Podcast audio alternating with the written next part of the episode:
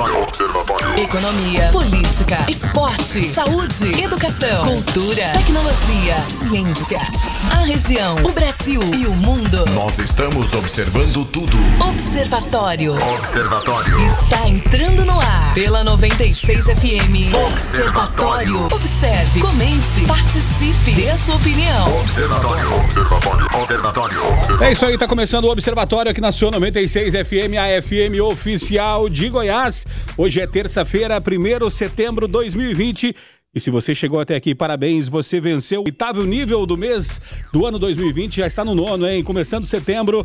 Então que esse mês seja um mês repleto de alegrias e que seja mais tranquilo do que os oito primeiros meses desse ano. O Observatório está começando ao vivo para Anápolis, Goiânia, região metropolitana de Goiânia, em torno de Brasília. Olha, já são mais de 85 cidades né, que alcançam esse sinal limpinho da 96 e também começando para o Brasil e para o mundo através do aplicativo da 96, através das plataformas digitais. Então, obrigado pela audiência, obrigado pela parceria, obrigado pela sua participação. Você que participa aqui através do WhatsApp, o DDD 62 99434 2096. Aqui, Rogério Fernandes. Nós vamos juntos até às 19 horas, tá? Então deixa eu apresentar o time do Observatório de hoje. Muito bem trajado, na estica, professor mestre de economia, Márcio Dourado. Professor, boa tarde, seja bem-vindo mais uma vez ao Observatório. Boa tarde, Rogério Fernandes. Boa tarde, colegas de bancada. E boa tarde ao ouvinte do Observatório que tanto nos prestigia. Tá certo, e não menos elegante, ele, Guilherme Verano, com a sua camisa listrada e a sua gravata azul celeste da cor do Grêmio. tá certo. Boa tarde. Melhor estilo máfia italiana, né? Justamente. É, pois é. Boa tarde, Rogério. Boa tarde, professor Márcio, Weber e os observadores. Sejam muito bem-vindos. E eu tô vendo que a sua gravata tem data nela, né, atrás aí, 25 de março. Parabéns. Deixa eu dar boa tarde também ao nosso, ao nosso produtor, jornalista Weber Witt. Boa tarde, Weber. Boa tarde. Vai falar da minha elegância, não? Nós estamos normais aqui, nós estamos no, no- né, é, peões, né? Peões do rádio. boa tarde, Rogério, Márcio, é, Verano e ouvintes. Muito obrigado, já mande aí participação. E é isso aí, a gente vai tratar tudo aqui hoje. Tá certo, 994342096. Participe aí, o Observatório tá começando agora. Vem com a gente. Observe, comente, participe. Observatório. 5 horas e 13 minutos. O Observatório também conta com os comentários de Carlos Roberto de Souza, que tá chegando para falar direto ao assunto. Direto ao assunto. A opinião de Carlos Roberto de Souza no Observatório. Boa tarde, Carlos. Boa tarde, Rogério, Guilherme Verano, Weber Witt e a todos os observadores. Olha, o conceito que a maioria dos brasileiros tem sobre os políticos já é horrível. E por incrível que pareça, parece que eles não estão nem aí, né, com essa opinião e continuam demonstrando um total descaso, um total desrespeito com a população e dando exemplos aí horríveis. Eu não sei aonde nós vamos parar com isso. Eu posso citar os mais recentes. O da deputada Flor Diniz, que foi apontada aí pela polícia, que mandou assassinar o próprio marido, mas antes de ser marido, ele foi um, filho do coração e também um genro. Enfim, uma vida completamente confusa, promíscua, imoral, né? E não pode ser presa pelo simples fato que tem uma a imunidade parlamentar. E os seus colegas parlamentares, o que, que estão fazendo? Eles ainda estão articulando aí a possibilidade, né, de fazer com que ela perca o seu mandato e, como consequência, a imunidade. Ainda estão né? Estudando essa possibilidade. É incrível. E agora vem o senhor prefeito do Rio de Janeiro, Marcelo Crivella, que foi além do imaginável. Diante aí de uma gestão desastrosa da saúde e de uma enxurrada de reclamações dos cidadãos lá cariocas que são mal atendidos, ele resolveu tentar impedir que jornalistas consigam fazer entrevistas à frente das unidades municipais em uma estratégia totalmente vergonhosa totalmente vergonhosa e desrespeitosa. E o que vai acontecer com ele? Nada, com certeza nenhuma punição. Eu acho que é por isso, né, que eles não estão nem aí. Eles não tratam como gado, um rebanho de gados, e deve tratar mesmo, porque o ministro da Saúde, Pazuello, nomeou um veterinário. Sabe para quê? Para dirigir o Programa Nacional de Imunizações. Meu Deus, ele pode ser competente, deve ser competente, não é isso que eu estou dizendo, mas o cara formou para cuidar de animal, meu irmão, não de ser humano.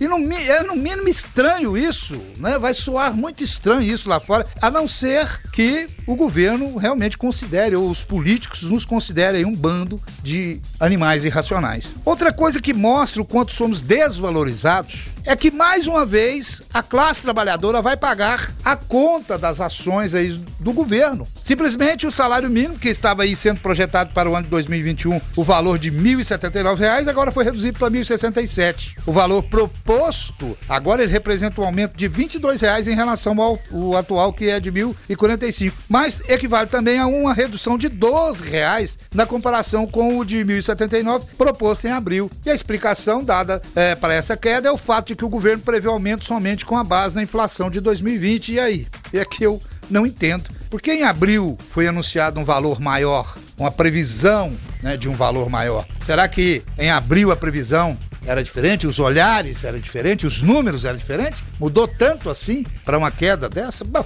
pode parecer que não é nada, mas para o trabalhador é muito. Eu não sei, mas o trabalhador vai mais uma vez pagar, cortar na carne, né? Pagar a conta. E os políticos? O que, que eles fizeram? O que, que eles cortaram na- até agora em suas carnes? O executivo, o legislativo, o judiciário? O que deram de contribuição até agora? Me respondam. Nada, exatamente. E nada. A- Até onde eu sei, além de alguns terem recebido aí aumentos até poupudos, eles não diminuíram nada, nem nas mordomias. Os altos valores gastos para manutenção aí dos poderes continuam e também para manutenção dos gabinetes dos senhores parlamentares. Continua do mesmo jeito. E aí, é justo só a classe dos trabalhadores, a base da pirâmide, arcar com tudo, continuar sendo ela sempre que vai pagar toda a conta? Infelizmente, pelo andar da carruagem, a resposta é lógico que é sim. Seremos nós sempre que iremos pagar essa conta. Fiquem todos com Deus, ademã que eu vou em frente de leve. Você está no Observatório da 96 FM. Observatório. Dentre todos os assuntos que o Carlos trouxe né, na, na sua coluna, Guilherme Verano, será que o que mais chamou atenção nesses últimos dias, o da Flor de Lis, será que vai passar impune pelos seus pares lá no Congresso Nacional, Guilherme Verano? Eu acho que não. Acho não, eu tenho certeza que não passa, não, viu, o, Rogério? O, o caso Flor de Lis deve furar fila lá no Conselho de Ética e é, vai ser praticamente impossível que ela escape, né? Dessa situação toda aí que o caso falou e que, é claro, veio é, a baila é, semana passada, essa semana também, em relação ao show de horror que se transformou todo esse caso, né? E ela pode ser caçada, ela que é do PSD do Rio de Janeiro e apontada como mandante do assassinato do, assassinato do marido, passou Anderson do Carmo. E esse furar-fila representa, sabe o quê? Vai ser o primeiro a ser analisado no retorno do Conselho de Ética. Primeirão da fila. Se estiver lá embaixo, ó, vai lá para cima. A mesa, inclusive, já enviou à Corregedoria Parlamentar uma denúncia contra a Flor de Lis, que após ser notificada, terá cinco dias para se defender. E caberá ao Conselho de Ética dar andamento ao processo. Se o pedido de cassação for aprovado pelo colegiado, serão necessários ao menos 257 votos para que o deputado tenha o mandato cassado no plenário da Câmara. Ou seja, vai ser cassada, não tem, não tem outra alternativa, mesmo que a pressão de fato é muito grande e, e o que a gente está vendo são muitas provas contra. Em relação à questão dos políticos que o Carlos falou também, eu acho que é, bem é, representativo disso seria o que aconteceu hoje, né? O Deltan Dallagnol fez um discurso de despedida da, da Lava Jato, falou que, é claro, tem, tem cuidar da família, né? Problemas com a filha e tal, mas a gente sabe que ele já estava fazendo isso, né?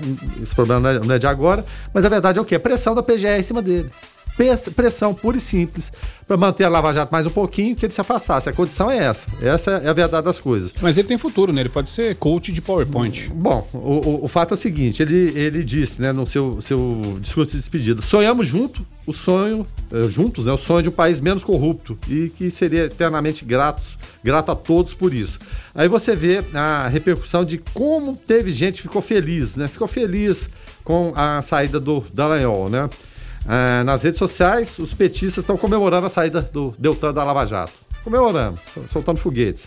Aí você vê presidente Bolsonaro criticando Moro e oportunistas. Aí você, quando percebe que une esquerda e direita contra ações que prendiam políticos, é porque alguma coisa está errada de algum lado. E eu tendo a crer que, mesmo com eventuais abusos que possam ter acontecido com a Lava Jato, o lado errado aí é dos políticos, né? E não Sérgio Moro, Deltan Dallagnol, porque você eles conseguiram unir lulismo e bolsonarismo contra eles. Agora, o, o, o Guilherme Verano, o professor Márcio, falou em caçada, né? É, na, no caso do, do, da cassação da deputada Flor Delis. É, e o Carlos também citou na sua coluna a respeito do reajuste do salário mínimo. Será que com esse reajuste poupudo que vai ter é, o, o, o trabalhador em geral, né? É, o contribuinte vai ter que ficar caçando descontos no supermercado, vai ter que ficar peregrinando é, para contar as moedas e o dinheiro conseguir chegar no final do mês? Infelizmente sim, Rogério.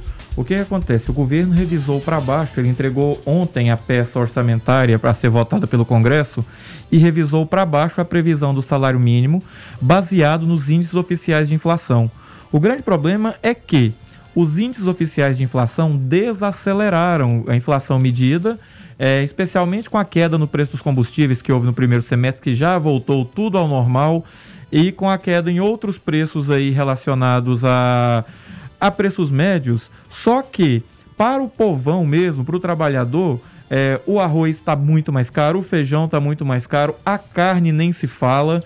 E infelizmente aí vai restar o consumidor, a quem ganha salário mínimo, peregrinar, gastar o sapato ou a sandália aí daquela marcazinha da Correia para ir atrás de promoções, para ir atrás de melhores preços, considerando que é, a reposição abaixo, é, sem ganho real, digamos assim, somente colocando a inflação medida, quando se coloca na ponta do lápis, o consumidor vai estar ganhando menos, o poder de compra do consumidor vai reduzir e isso aumenta a pobreza. Observe, comente, participe. Observatório. Abrindo agora a segunda hora do Observatório, hoje, terça-feira, 1 de setembro de 2020, 6 horas 5 minutos e meio. Aqui, Rogério Fernandes, Guilherme Verano, Weber Witt, professor Márcio Dourado e você, ouvinte, participando através do 994-34-2096.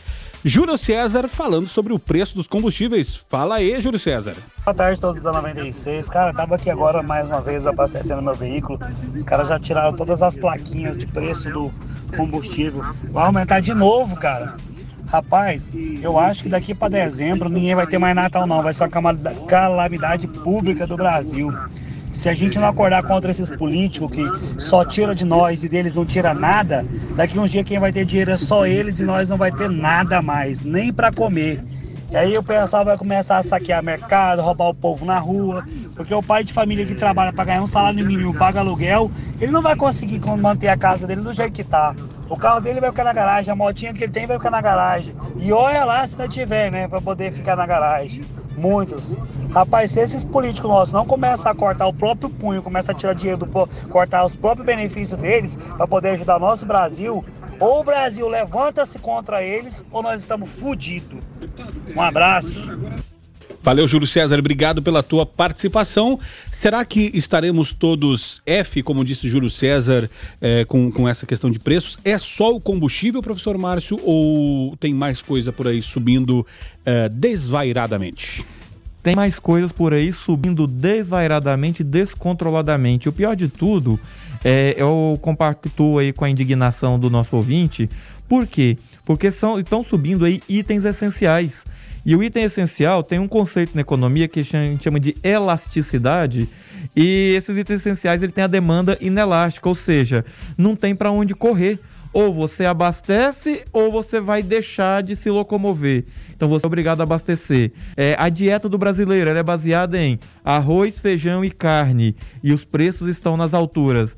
E então está acontecendo sim um descontrole nesses preços dos itens básicos, dos itens essenciais. E se não houver aí é, iniciativas governamentais de ajuste no, do mercado, ou pelo menos iniciativas de ajuste de renda mínima, vai complicar a coisa para frente. É, por quê? A renda do brasileiro ela é limitada, o brasileiro ele ganha relativamente pouco, e se a gente con continuar com as coisas básicas subindo assim, o salário mínimo não vai dar para a compra do mês para os itens básicos, Rogério.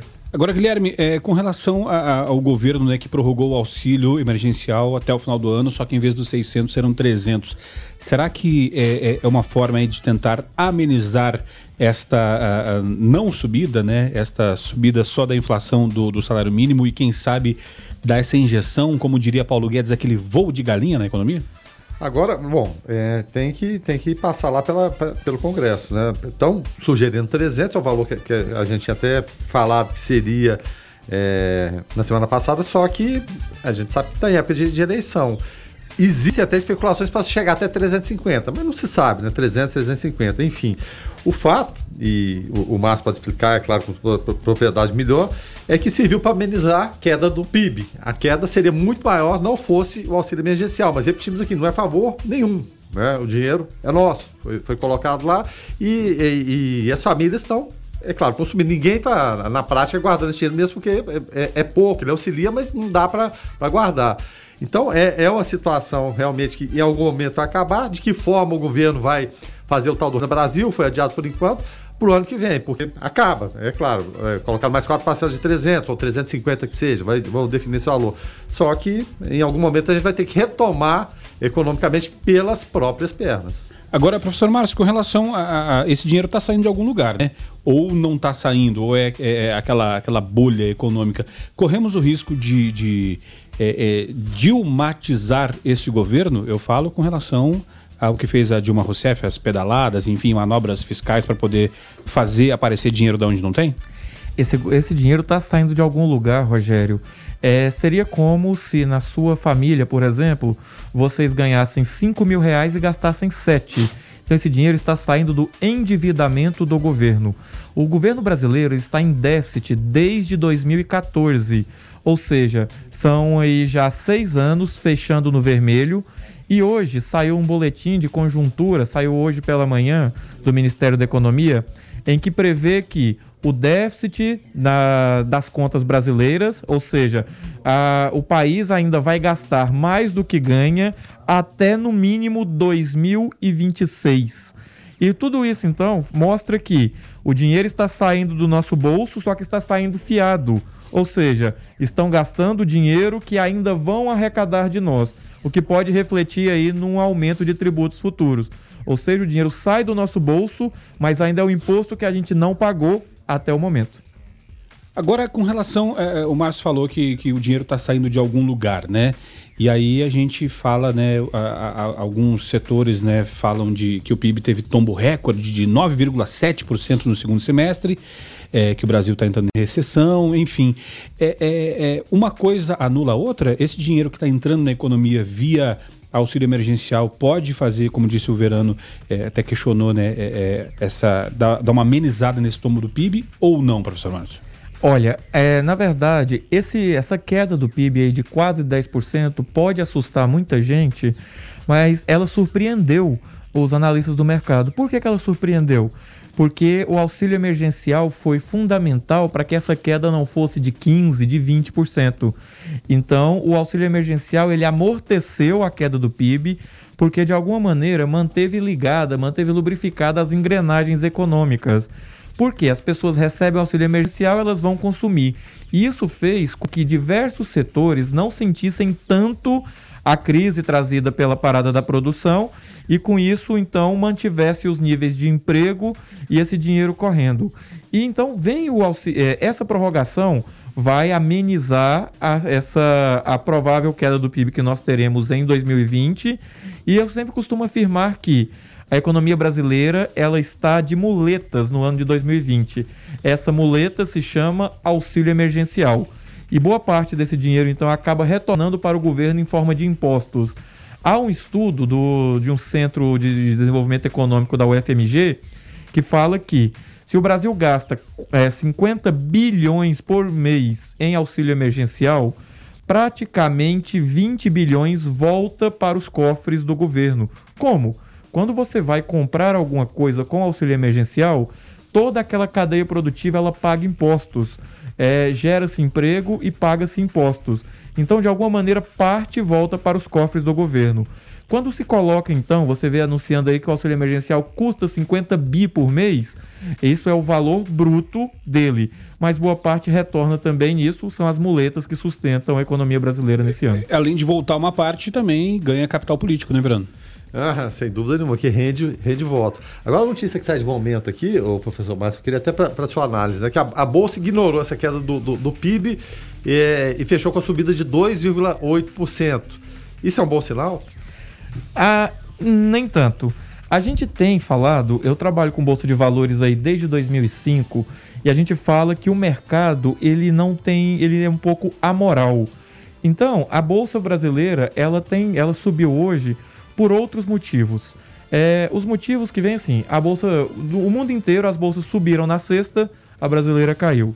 O mundo inteiro subiu na segunda, a brasileira caiu. Hoje o mundo está andando de lado e a brasileira está subindo. Por quê? Hoje foi um dia quando se definiu o valor do auxílio emergencial, se entregou o orçamento como deveria entregar, então a questão política no Brasil ela ficou um pouco mais estável. E o PIB já estava precificado. Então o mercado já sabia ali mais ou menos que o PIB ia ficar circulando em torno disso e estavam com muito medo de do Bolsonaro pop, digamos assim, tentando pegar o eleitorado as viúvas aí do PT, aquele eleitorado mais humilde, do, especialmente da região Nordeste, ir lá e tacar um auxílio emergencial na faixa de 600 reais, queria prejudicar bastante as contas públicas. Então tudo isso fez, essa, essa confluência de fatores, fez com que o é, a Bolsa de Valores hoje desse uma recuperada. Mas lembremos que, se a gente for falar de mercado, a Bolsa de Nova York teve o melhor mês em agosto da sua história. Enquanto isso, a Bolsa Brasileira caiu quase 4% no mês de agosto. Então os mercados eles são um pouco desalinhados, digamos assim. Agora, com relação até à variação do PIB aqui, quem possa estar ouvindo e falando, poxa, é, para no começo do ano né, tínhamos uma expectativa e, e, agora fechar esse segundo semestre com uma queda de 9,7%, é, entre os principais países aqui no gráfico, é, atirando a China, né, que o pessoal lá é de outro, outro planeta que tiveram é, um saldo positivo né, no PIB de 11,5%, também a Índia positivo de 0,7%, depois as quedas menores, a Alemanha 9,1%, 9,7%, é, aliás, 10, eh, Estados Unidos 9,1, eh, Alemanha empatado com o Brasil. E aí depois tem uma série de países com, com economias eh, relativamente sólidas que estão piores do que a gente nessa queda do PIB, né? Chile, que né, a, a quem não faz parte do Mercosul, é quase um tigre asiático, né, Verano? É, França, é, Espanha, Reino Unido e aí outros da América do Sul aqui, Colômbia e Peru e o México aqui da América Central. Afinal de contas, professor Márcio, é, a coisa por lá está mais feia do que aqui ou por serem um país menor, é, essa queda do PIB não significa tanto para eles é, na prática lá no consumo na ponta? A coisa por lá está mais feia do que aqui. Então, às vezes, o bicho não é tão feio quanto a gente, enquanto a gente pensa. Uma das vantagens do auxílio emergencial, que acredite, para muita, para boa parte da população brasileira, nessa pandemia, com toda essa crise, com tudo isso, eles tiveram sua renda aumentada. Foi, foi acréscimo de renda. E alguém pergunta, mas como assim? Porque diversos lares que passaram a receber aí R$ 1.200 de dois auxílio emergencial ou de uma mãe solteira com R$ 1.200 direto, isso é mais do que a pessoa conseguir oferir por mês fazendo seus bicos, vendendo coisa no sinal, correndo atrás. Então isso fez com que a economia desse uma acelerada em alguns pontos, em especial aí na questão dos alimentos, em especial na questão dos materiais de construção. Então isso mostra que no Brasil o efeito está sendo um pouquinho mais atenuado do que nesses outros países. E ah, infelizmente ou felizmente, aí é, é o pessoal da área da saúde que vai discutir isso melhor, a nossa, o nosso lockdown ele não foi total, como determinados países aí que pararam totalmente por três meses, por quatro meses. O Brasil ficou aí um lockdown meia boca, vai, não vai. E isso né? também colaborou. O ouvinte participando aqui através do 994-34-2096, o Everton do Progresso por aqui. Fala aí, Everton. Boa tarde, amigos do programa Observatório, tudo bem com vocês? Só gostaria de fazer uma observação, se for possível o país que mais cresceu no mundo atualmente foi a China. Casualmente foi a China. 11% a China cresceu em plena pandemia. Não, não vou falar absolutamente mais nada, tá? Uh, tirem as conclusões que vocês quiserem. Everton Jardim Progresso. Valeu, Everton. Obrigado pela tua participação aqui através do 994 34 2096. É uma, uma discussão que vai perdurar para todo sempre essa, né? Será que foi a China, né, é, que, que, que acabou é, fazendo, né? Há quem diga que produziu esse vírus? É, são as teorias que surgem, né? Teorias da, da, conspiração. Só que são muitos fatores que teriam que encadear e dar certo para você bolar isso para funcionar. Porque a China tem uma, primeira força de, de gente, né? 1 bilhão e 400 milhões de pessoas, né? Uma população sete vezes praticamente maior que a do Brasil. Tem, é, é, é, é claro, exporta para o mundo todo. Então tem é, é, essa musculatura toda, essa musculatura que permite esse tipo de coisa. E outro detalhe também, em relação ao controle da pandemia, por ser um, um país com, com mão de ferro, é claro, trabalha com o mercado, mas a direção é comunista, ou, ou seja, consegue cercear as pessoas, em relação à pandemia, o controle foi muito mais fácil com esse ordenamento, ó, não é para sair, e lá se fala que não é para sair, não sai mesmo, do que em outros locais né, capitalistas mais abertos. A gente vê o exemplo do Brasil e também dos Estados Unidos. Mas, claro, todas as teorias valem, viu, Everton? O ouvinte participa aqui através do 994-34-2096. Antes de sair para o intervalo, o Ciro Filho falando sobre combustíveis e alimentos. Fala aí, Ciro. Boa noite, meus amigos do Observatório, Guilherme e convidados, que é o Ciro Filho, motorista por aplicativo. Meu amigo, compartilho com a indignação do meu companheiro aí, eu sou motorista por aplicativo. Realmente tá, já está aumentando novamente o combustível, meu amigo, não tem que aguente. Onde nós vamos parar? Ah, tá difícil, meu irmão um, um, um milheiro de tijolo que era 320 reais, está 850.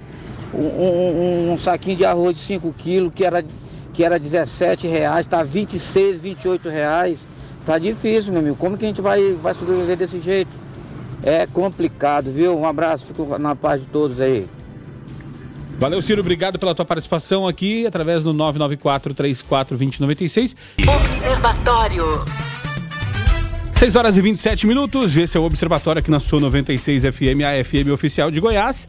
E a PL número 6407-2013 foi incluída na pauta de hoje da Câmara dos Deputados. Essa PL propõe uma abertura radical do mercado de gás natural no Brasil. O texto, que concentra discussões mais sérias há pelo menos quatro anos, é esperado por empresas do setor pelo Ministério de Minas e Energia, né, que considera o projeto como estratégico, e também pelo Ministério da Economia, que prevê investimentos de até 43 bilhões com a transformação do projeto em lei. Deve ter muita gente de olho, afinal de contas, um mercado concorrido e promissor, né, Verano?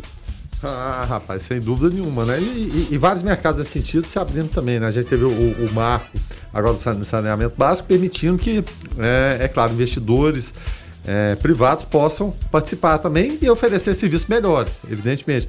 Mas o, o que a gente espera, o, o, Rogério, é que certas promessas é, do Ministério da Economia, Paulo Guedes, em relação é, à abertura de certos mercados, né, que antes eram exclusivos para exploração estatal, privatização de empresas, possam de fato acontecer. Porque no campo das intenções está tudo muito bom.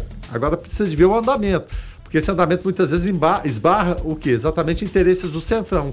Que por vezes não são lá muito republicanos. Nesse caso pode até ser. De repente tem alguém que seja do, do ramo e esteja interessado, pode eh, ser até que a coisa avance. Mas a gente tem que olhar com cuidado se de fato vai acontecer e vai seguir adiante. Agora, professor Márcio, é, será que estas empresas é, que mexem com, no ramo de gás agora, que tem capital aberto, é, vão ser as novas Magalu, que as ações vão sair de 8 para 8 mil?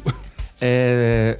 Assim, não foi bem de 8 para 8 mil, não, mas foi algo próximo. É. Mas quando a gente fala dessas empresas aí, pode ser. Agora, quem vai, quem, quem deve ganhar com tudo isso, pelo menos nos estudos feitos, são os consumidores. Há previsão de que os consumidores possam aí ter uma redução de até 40% no preço do gás de cozinha, que é outro item essencial que tem pesado aí na cesta das pessoas mais humildes. É, é, assim, não recomendo ainda isso aí, é porque aquela sangria desatada, vamos investir em empresas da área de gás. Por quê? Porque é, depois que tudo isso aí for aprovado, ainda vão, vão haver as regulamentações. Após a regulamentação, tem toda uma questão de implantação de, de estruturas produtivas, de métodos para se distribuir esse gás, para se refinar esse gás aí por outras empresas. Mas há uma promessa aí de pesados investimentos no setor. Esses investimentos vão gerar emprego, vão gerar renda e o principal, a dona de casa vai poder aí cozinhar o feijão é, com mais tempo na panela, porque o gás vai estar mais barato. É, a, dica, né, para cozinhar o feijão é, economizando gás é deixar de molho, né? Deixa de molho que o feijão amolece e depois cozinha por menos tempo. Agora, é, esse gás de cozinha é o GLP, né?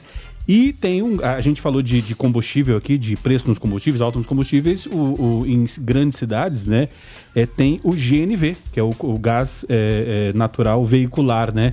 Será que com essa abertura, será que com essa questão dessa PL, é, não seria um momento, né, de, do pessoal é, aqui em Goiás é, chegar ao GNV e quem sabe é, é, a melhorar a vida de, de, de, quem mexe com, com carro para trabalhar, de quem motorista aplicativo, de quem mexe com entrega, afinal de contas, a, a, a economia é bastante grande, né? Com a questão do GNV, professor.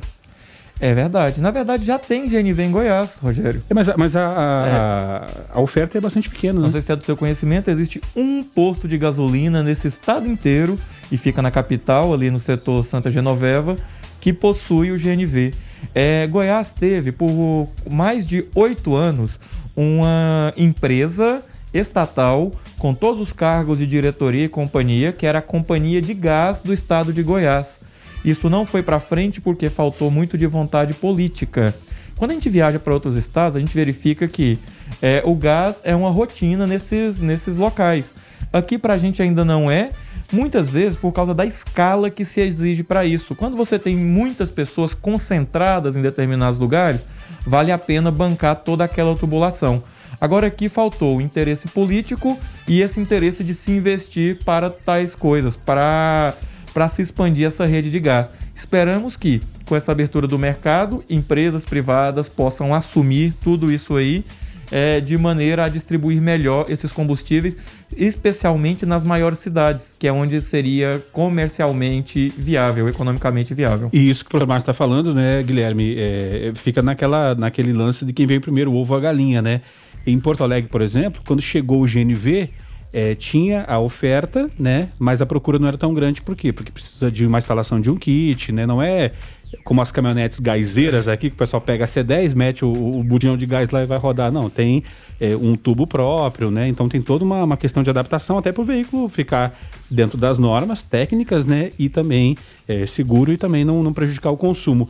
O que, que a prefeitura fez? É, o governo do estado fez? Liberou linhas de financiamento para o pessoal poder comprar o kit, taxistas e pessoal que mexe com, com, com trabalha com o carro, né?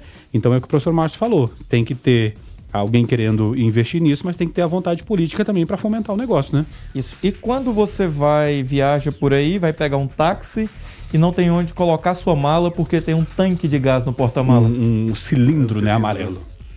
Então, né, Verano, tem que é, eu, eu vou levar tem, as duas pontas, né? uma matéria que a gente trouxe hoje pela manhã, né? Que os pit dogs virariam um patrimônio imaterial, né? Do, do estado de Goiás. É. As gazeiras, será que podem entrar nessa, nessa é. conta? Mas, mas aí, no caso, patrimônio material, né?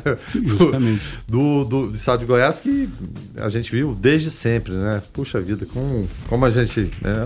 Hoje, bem, bem menos, né? mas assim ainda se encontram algumas relíquias dessas, dessas gazeiras por aí. E pode ser que volte, porque o preço do combustível desse jeito, meu amigo. Ah, o camarada tá nem aí se está irregular ou não, ele precisa de rodar, né? Agora, com relação, é assim, o que, o que desestimula o pessoal a usar uma caminhonete gazeira é que o preço do gás de cozinha pode chegar a 100 reais no próximo mês. Então cancela Preve... tudo que eu falei. prevê o representante distribuidora. É, como é que vai fazer, Mário? Será que vamos ter que todos voltar aos fogões a lenha? É, aí, aí, né, aí vamos tirar a lenha da onde se a gente já tirou a mata toda do estado? É. Pois é, se fugir do espeto cai na brasa, né? Mas não será tem que outro assunto mais fácil, não? Será que chega? Será que chega a 100 reais mesmo? Olha, chegou em certa época aí por causa de paralisações, de coisas parecidas. É, hoje eu pesquisei o preço do botijão de gás, estava aí na faixa entre 60 e 65 reais em Anápolis e há previsões que pode chegar por causa dos aumentos previstos nas distribuidoras, considerando que está faltando gás no mercado, é, uma vez que houve paralisação de diversas plantas produtivas durante a pandemia e o estoque foi lá embaixo.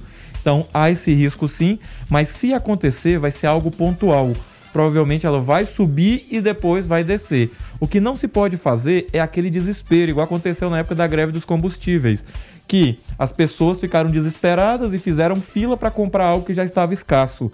Aí o pessoal leitou e rolou, abusou dos preços, como foi acompanhado aí por todos. Você está no Observatório da 96 FM. Observatório.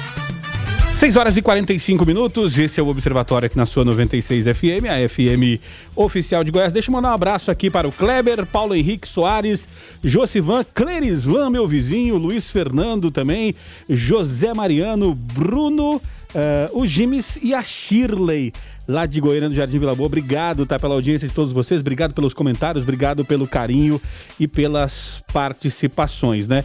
Agora, uh, uma questão que, que intriga a muitos, né? É a reforma administrativa, né? Dentre todas as reformas, afinal de contas, a reforma da Previdência ia ser a solução de todos os males, depois falaram que tem a tributária, e agora a reforma administrativa. Será que é, é, essa proposta né, que foi enviada e a decisão é vitória do ministro da Economia Paulo Guedes e do presidente da Câmara Rodrigo Maia. O presidente afirmou que mudanças não vão afetar os atuais servidores. Será que isso pode mexer na questão eh, econômica e fazer com que a máquina pese menos para o governo, Márcio? Com certeza, Rogério, vai fazer sim com que a com que isso vai com que isso pese menos. É, eu tomei conhecimento da proposta, estudei alguns detalhes dela ministrando aulas no curso de gestão pública. E quando a gente trata de reforma administrativa, a gente vê que a gente tem uma estrutura extremamente engessada. Não tem condição de, dentro do mesmo poder, por exemplo, um auxiliar administrativo ganha dois mil reais. Em outro órgão do mesmo poder, inclusive com um funcionário podendo passar de um órgão para o outro, o outro auxiliar administrativo que faz a mesma coisa com a mesma jornada de trabalho ganha 6 mil reais. Em outro órgão ganha 8. E por aí vai. Não tem condição de funcionários é, serem submetidos ao trabalho, terem suas obrigações, mas não terem a sua produtividade mensurada de forma a isso refletir nas suas promoções ou na sua remuneração. Então, por mais que pode parecer assim uma reforma administrativa, porque vai mexer em direitos, alguma coisa nesse sentido, tem uma certa questão de lógica. Enquanto funcionários da iniciativa privada trabalham é, sobre questões relacionadas à produtividade, sobre questões relacionadas à meta, é, isso não acompanha-se na, na, nas empresas públicas e no setor público como um todo, uma vez que a maioria das promoções ela se dá por antiguidade. Então basta você continuar vivo e comparecendo ao trabalho para ser promovido. Isso não tem lógica se a gente for ver aí é, em alinhamento com o mercado. Então já é uma tendência desde a década de 70 essas questões relacionadas à produtividade no serviço público e tardiamente isso vem para o Brasil 22 anos depois da introdução do princípio na Constituição, que foi o princípio da eficiência que foi instituído lá em 98 com a reforma administrativa do Bresser Pereira. Já que o professor Márcio falou de eficiência, deixa eu liberar o professor Márcio e agradecer por essa participação para que, seja, que ele que seja eficiente dando aula para os seus alunos daqui a pouquinho. Professor Márcio, obrigado por mais essa terça e até a próxima. Muito obrigado, Rogério, Weber Witt e Guilherme Verano. Obrigado aos observadores. Aí vamos partir para uma live, uma aula ao vivo a partir da minha casa. Tá certo. E na sequência, Jonathan Cavalcante com Igreja em Ação. Você está no Observatório da 96 FM. Observatório. Olá, Rogério Fernandes, boa noite a você, ao professor Márcio, ao Guilherme Verano, ao nosso produtor Weber Witt e a todos os observadores. Paz e bem. O Papa Francisco reiterou no primeiro dia do mês de setembro de 2020 o apelo para apagar a dívida de países pobres, menos preparados para enfrentar as consequências econômicas da pandemia de coronavírus. O Papa disse: Renovo meu apelo para apagar a dívida dos países mais frágeis à luz dos graves impactos das crises de saúde, social e econômica que devem encarar após a Covid escreveu o pontífice em um texto publicado por ocasião da Jornada Mundial da Oração pelo Cuidado da Criação. O Papa já havia feito um pedido semelhante em sua mensagem de Páscoa em 12 de abril, durante o confinamento na Itália, em uma basílica de São Pedro completamente vazia.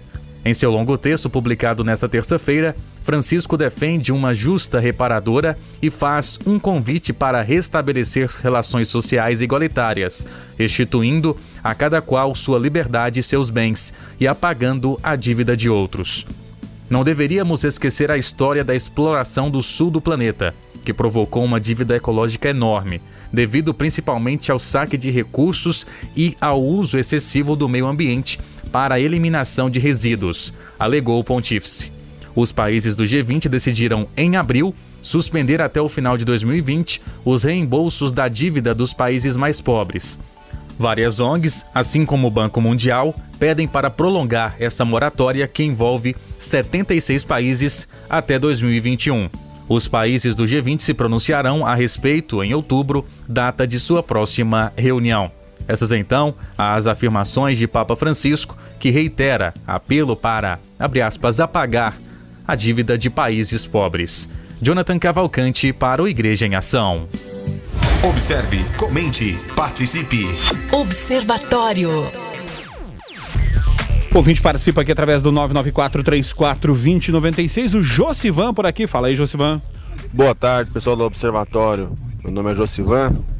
E queria saber de vocês aí o que que resolveu, qual que foi a situação, qual foi a análise que o pessoal do Detran, que a engenharia da PRF fez aqui no, no, no trevo, né, do Recanto Sol, né, que já se passou muito tempo, ninguém deu, ninguém se posicionou, ninguém falou nada, né, e o transtorno continua aqui, né, aquela fila gigantesca no final do dia, no começo do dia, tá aqui todo dia batendo ponto. E aí? Josivan é, faz esse questionamento e fala: olha, vocês são as nossas vozes, nos ajudem, né? A nossa produção, o nosso produtor, o jornalista Weberwitch, foi atrás das respostas, né? E agora é, segue aqui a resposta do Igor Lino Siqueira, que é diretor de engenharia da CMTT. Vamos ouvir. Doutor, é, nós tivemos algumas reuniões lá com o pessoal do Ministério da Infraestrutura é, tem algumas coisas previstas aí que eles colocaram, embutiram é, solução no processo licitatório da 153 e da 414. O trecho vai ser licitado junto, né, da concessão dessas rodovias. Então, muito provavelmente que alguma solução tem, né? Vamos tentar entrar em contato com eles de novo para ver o que, que ficou definido disso, tá? Que eu ainda não tenho uma uma nota oficial do Ministério da Infraestrutura.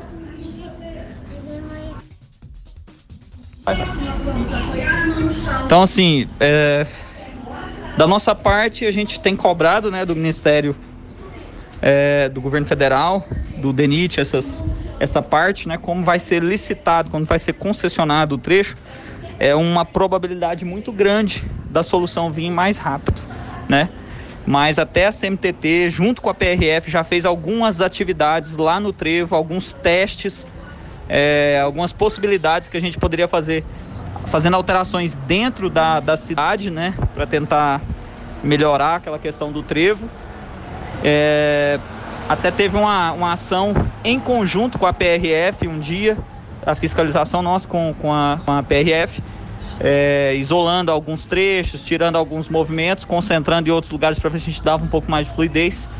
Mas não adianta, ali é, requer realmente uma obra, uma infraestrutura diferente, uma obra de infraestrutura maior para resolver. São vários acessos convergindo para o mesmo ponto, para uma única passagem que é por baixo do viaduto, fora os acessos vindos da BR. Então é complicado mesmo. Mas infelizmente nós estamos de certo modo engessados. Valeu, obrigado Igor pela disponibilidade, obrigado Josivane pela, pela participação, pelo questionamento e obrigado ao Igor aqui e às crianças, né, que lá estavam com o Igor, que estavam disputando a atenção ali junto com o celular e o Igor eh, gentilmente, eh, não deixando as crianças de lado, nos atendeu aqui, não deixou o ouvinte sem resposta bacana, né, Fernando? É, exatamente. O Igor sempre que é questionado e é uma pasta que traz muitas divergências. Né? Quando a gente lança o assunto trânsito aqui, puxa vida, né? O que chove de, de gente que reclama disso, daquilo, apoia e tal. Enfim, né? Mas o que a gente espera é claro, da administração pública e dos servidores, é exatamente isso aí do, do Igor, né? Ele tá, tá, naquele horário lá, mas nunca deixa a gente sem resposta. Pode ser que a resposta não seja o que a gente espera no momento, que seria o que é a solução, mas dá a, é, a, a resposta que está encaminhando, que alguma coisa pode, precisa e estão correndo atrás para ser feito. Ô, Igor, parabéns pela, pela postura. Bacana demais, cara. Abraço. Tá certo. E para encerrar o programa de hoje, né? É, olha que notícia interessante, tá? Porque mês não precisam mais de alvará e licença para funcionar, né? A resolução foi aprovada pelo governo, ela visa simplificar a abertura de novas micro e pequenas empresas, né? Empreendedor precisa assinar um termo virtual e pode ter negócio fiscalizado.